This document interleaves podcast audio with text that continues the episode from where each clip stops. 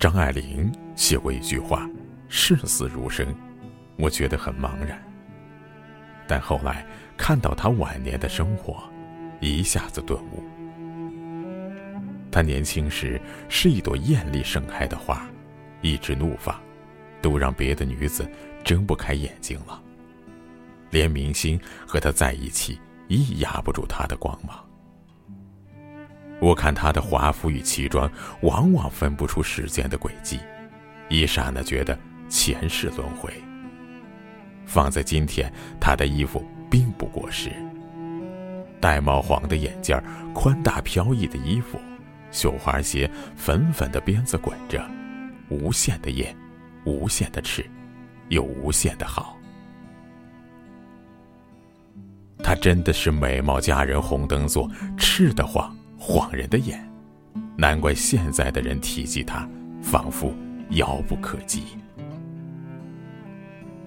即到后来，看到他在美国不停搬家。一九六四年，他在香港写《红楼梦》的剧本，结果人家没看中，他又得继续写下去。没有钱回美国，他在写给丈夫赖雅的信中说：“我的脚全冻了。”很疼，鞋子有些小，需要一双大点的鞋子，七十五美元就够了。看到这里，我的眼泪就掉了下来。他为七十五美元而发着愁，想要一双温暖点的鞋子，可是他没有得到，晚年一直在路上奔波。晚上，他住汽车旅馆，因为便宜，但又不停搬家。因为有蟑螂和昆虫，他怕那些虫子。他屋子里最多的东西是杀虫剂。因为身体不好，牙不好，他每天上午要去看医生，下午回来为自己简单用微波炉热一点东西吃。他过的是最惨淡的生活，如生如死。而他年轻时候写过那句“视死如生”，突然之间让我明白，他的晚年一直在视死如生。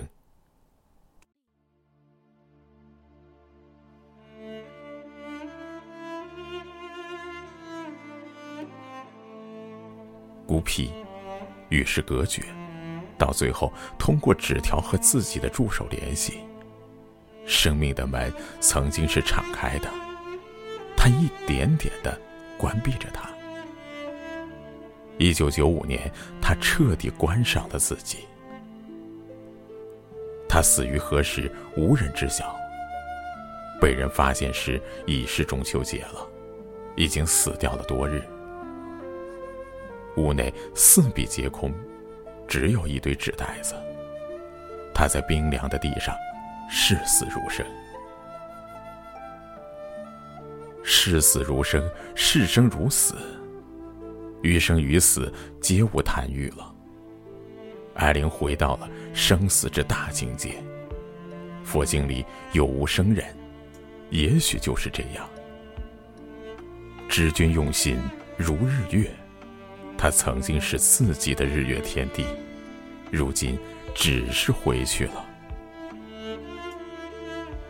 又有友人祖母，五十多岁就做好手艺，每隔一段时间拿出试试，手艺很华丽，结实丝绸缎子，自己一针一线缝制的，扣子是典型的中国老扣办，一副大红，腕子不到头的团花。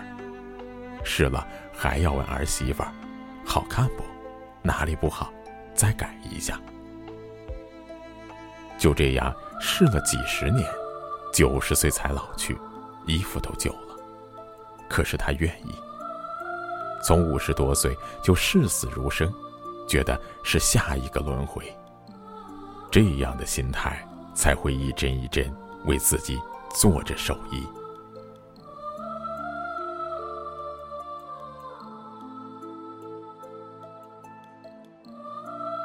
生死是大戒，想开了，就释然。无论你贫还是富，最隆重的死法是子孙满堂，拉着这个或那个的手。中国人讲究寿终正寝，但是骄傲的死法是一个人离去，如张爱玲，把骨灰撒向旷野。还是怕死的人多，死多可怕！再也看不到花花世界，再也不能看太阳上升起来，然后和身边的人鸡吵鹅斗。想到死，凡俗的东西都是美的。这一口气不过是呼与吸之间的刹那，上得来就活下去，哪怕苟且；上不来。谁知有没有天堂地狱？一直沉下去，沉下去，永远没有人会告诉你另一个世界是如何的。这亦是天地间死生之间最大的玄妙。死去的人回不来，而生者永远想象着对方的世界，但永远不可能知道。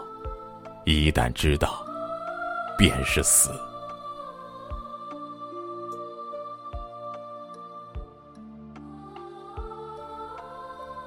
中国人还爱讲一句话：“好死不如赖活着。”这句话顶讨厌。